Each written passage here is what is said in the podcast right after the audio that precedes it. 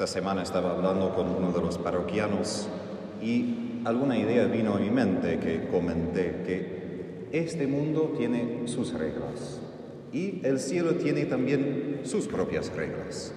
Y a veces las dos reglas son completamente opuestas. El domingo pasado Jesús dio una parábola de cómo es vivir simplemente con la vista en este mundo, según las reglas de este mundo. Uno amontona sus bienes, construye nuevas granjas, disfrute de la vida y descanse, diciendo que bien tener tal vida así. Hoy Jesús da las reglas del cielo. Solamente habíamos escuchado el ejemplo negativo del domingo pasado y ahora escuchamos la enseñanza positiva de Jesús. Es decir, si no debemos vivir según esas reglas de la tierra, de la carne humana, digamos, ahora, ¿cómo son las reglas del cielo? ¿Cómo debemos vivir como cristianos, como discípulos suyos? Y el primero dice que no debemos temer. Tantas veces el Señor repite en el Antiguo Testamento y Nuevo Testamento que no debemos preocuparnos. Ahora, si intentamos dejar de preocuparnos, muchas veces nos preocupamos por preocuparnos y se hace todo peor. Pero aquí Jesús da la razón, el Padre quiere darnos su reino. Y ahí es la primera diferencia. El reino no es algo que yo tengo que alcanzar por mi fuerza, no es algo por lo cual tengo que pagar, ni es nada que puedo al fin de cuentas merecer, solo en Jesús puedo merecer esto. Es algo que puedo recibir gratis. Es algo que Dios quiere darme. Y mi posición solo es posición de recibir, de estar dispuesto. Y ahí van opuestas las dos reglas. En este mundo tengo que esforzarme, tengo que trabajar, tengo que acumular, tengo que tener y poseer. En el cielo no tengo que empujar tanto, lograr alcanzar. Tengo que, de hecho, tener nada para estar dispuesto a recibir todo lo que Él me quiere dar. Y como yo tengo un Padre que es generoso, que me ama, que me ve, ¿qué dice Jesús como resultado inmediato? vendan sus bienes y denlos como limosna. Actitud completamente diferente del hombre rico del domingo pasado. En vez de acumular, Jesús pide que nos despojemos. Y no simplemente como una idea ascética o de disciplina, sino de compartir con generosidad a los que todavía no tienen. Hace unos años yo leí un libro sobre la enseñanza de Jesús sobre la pobreza y dice que lo que debemos compartir con los demás es un resultado normal del mandamiento de Jesús de amar a los demás como amamos a nosotros mismos. Lo que quiere decir, lo mínimo que quiero para mí mismo, debo también y desear y proveer por los demás. Y esto exige un cambio muchas veces en nuestras vidas, aún en mi vida como sacerdote, porque muchas veces yo quiero un poco más y ni estoy preocupándome por los que ni tienen lo suficiente. Pero si todos somos hermanos con una familia, debemos sí preocuparnos por los demás. Y eso sí es como buena preocupación, digamos. Pero ahí Jesús da no simplemente una enseñanza moral, sino la limosna se hace como acto de fe. De que yo vivo debajo de un Padre que provee. Y como Jesús nos enseñó hace unos domingos en el Padre nuestro, danos hoy nuestro pan cotidiano, que cada día Dios renueva su providencia por nosotros. Por esto, hoy soy libre. No que no tengo que pensar en nada del futuro, tenemos que pensar algo del futuro, pero nunca pensamos sin Dios como nuestro Padre. Y ahí entra después de esto cuando Jesús habla Háganse bolsas que no se desgasten y acumulen un tesoro inagotable en el cielo, donde no se acerca el ladrón ni destruye la polilla. Ahí es la enseñanza más importante y es, ¿a dónde vamos? Porque cómo vivimos es determinado por la meta de nuestras vidas. Y es una cosa decir en la mente que sí quiero ir al cielo y si el cielo existe, otra cosa es cómo eso afecta a mi vida hoy. Los santos no simplemente eran los superhéroes de santidad que lograron vivir todo el Evangelio por esfuerzo, eran personas conscientes de que aquí no es mi hogar.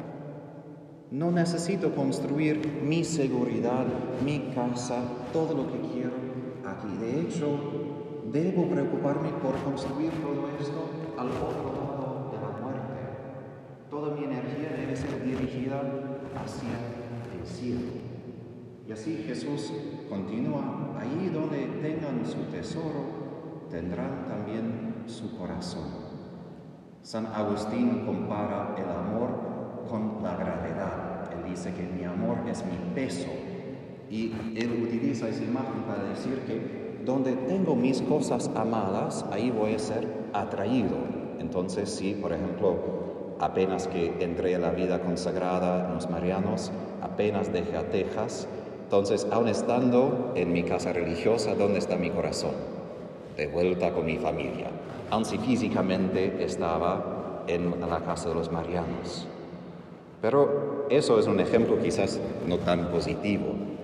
Jesús está diciendo que aun estando aquí en la tierra, nuestros corazones deben estar ya en el cielo. No cielo como el lugar muy lejos de aquí, sino cielo que es donde habita Dios. ¿Y donde habita Dios? Al fondo de nuestros corazones. Él no es un Dios lejos, distante de nosotros, es un Dios sumamente cercano, ya presente a nosotros, ya queriendo, como Jesús dice, proveer ese reino, ese cielo hacia nosotros. Pero es una buena pregunta hacer a nosotros mismos, ¿dónde está mi tesoro? ¿Dónde va mi corazón cuando no tengo como obligaciones, no tengo que hacer esto o otro? ¿Dónde va mi corazón? Por ejemplo, cuando estaba en el seminario en las Filipinas, el rector nos dio una plática y dijo, para mí, el rector, es más importante no lo que ustedes hacen cuando estamos mirando nosotros, es más importante lo que haces en tu tiempo libre.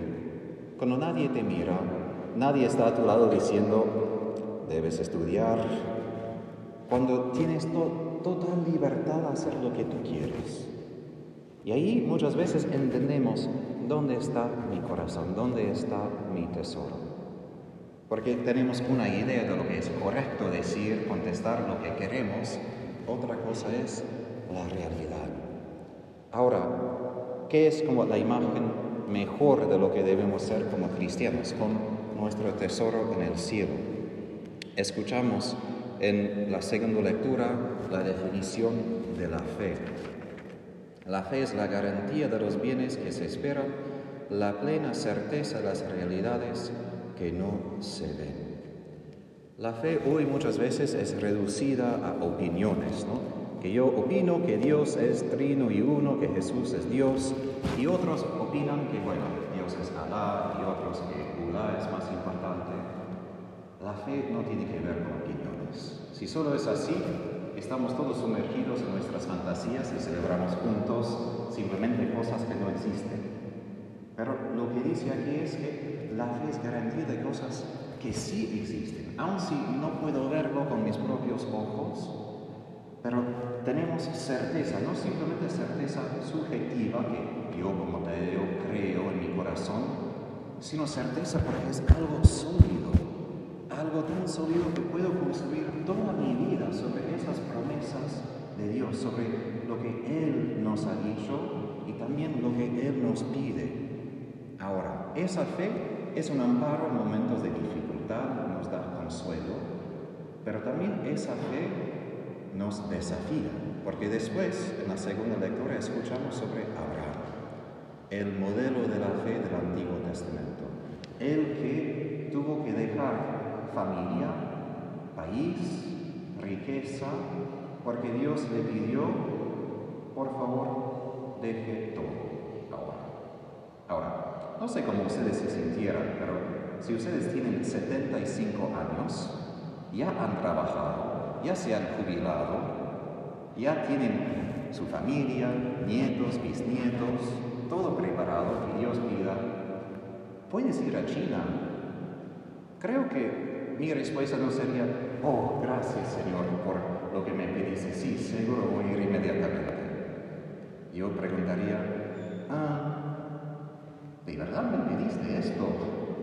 Algo anda mal en lo que estás pensando. Pero Abraham lo hizo. Él dejó todo.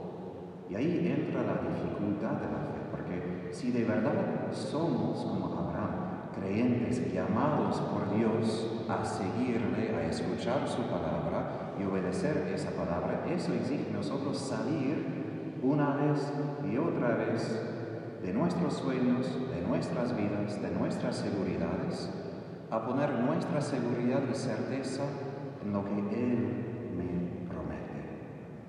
y como escuchamos, y yo sugiero que ustedes sugeriría que ustedes lean de vuelta la segunda lectura, porque no solo que Abraham tuvo que dejar su país a 75 años, sino que Dios le prometió hijo cuando su mujer ya muy avanzada de edad. Y no solo esto, sino Abraham nació 25 años después de la promesa.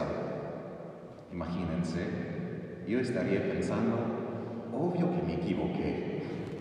Dios aparentemente me pidió esto 5 años, 10 años, 15 años, 20 años, nada. Y cuando Abraham llegó a la tierra prometida, que mana leche y miel, hubo una hambruna, hubo nada para comer. Dios había prometido que vas a tener esa tierra en tu posesión. Y Abraham vivía en carpas ni tenía posesión ni de un pedazo de todo ese terreno. Él vivía en pura fe, ni viendo por muchos años, ni nada del cumplimiento de lo que Dios había prometido.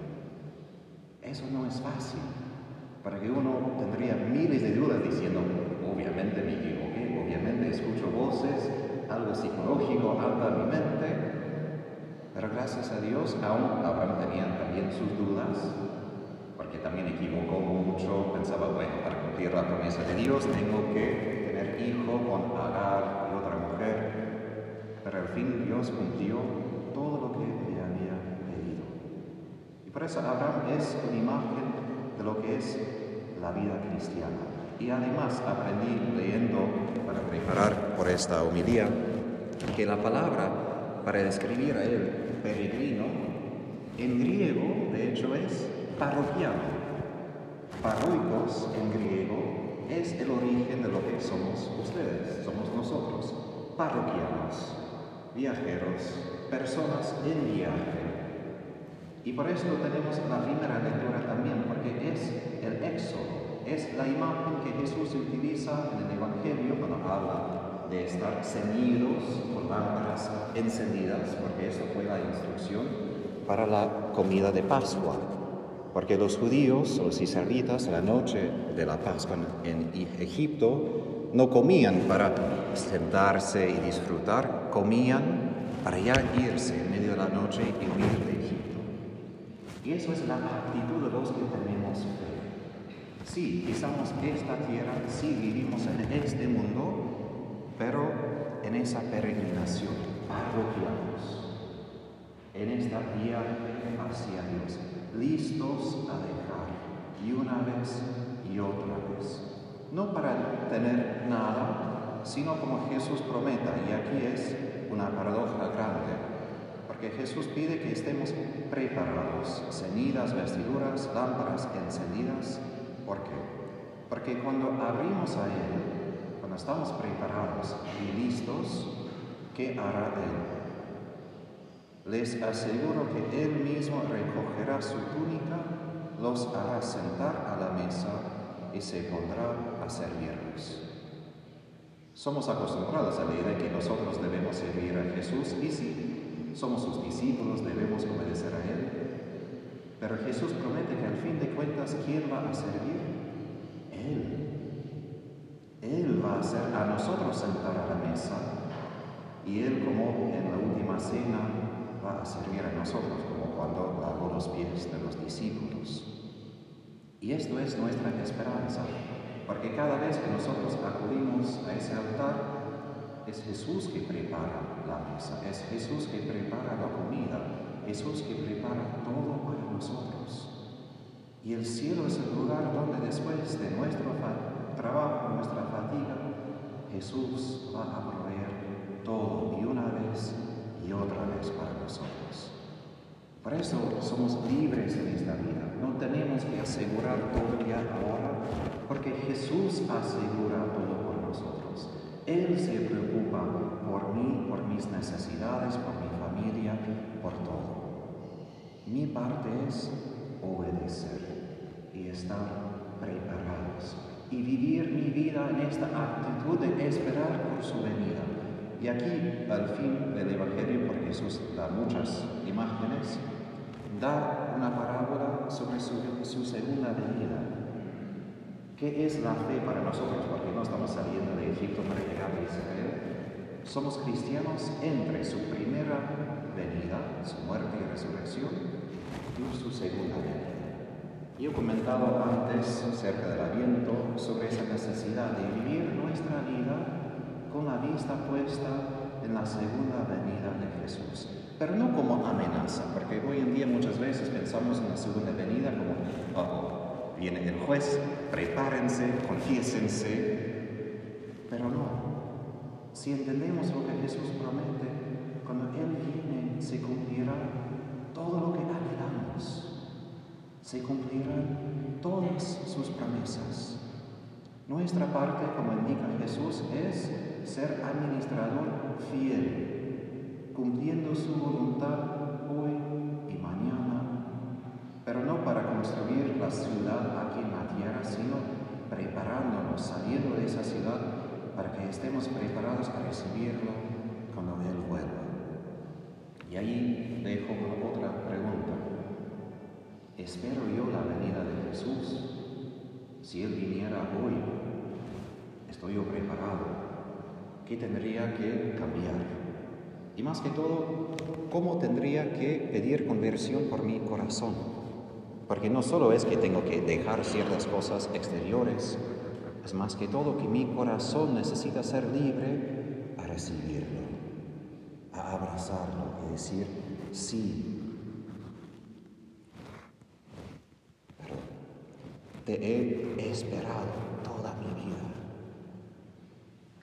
nada de lo que tengo compara contigo y dejo todo para tener a ti y a tu reino.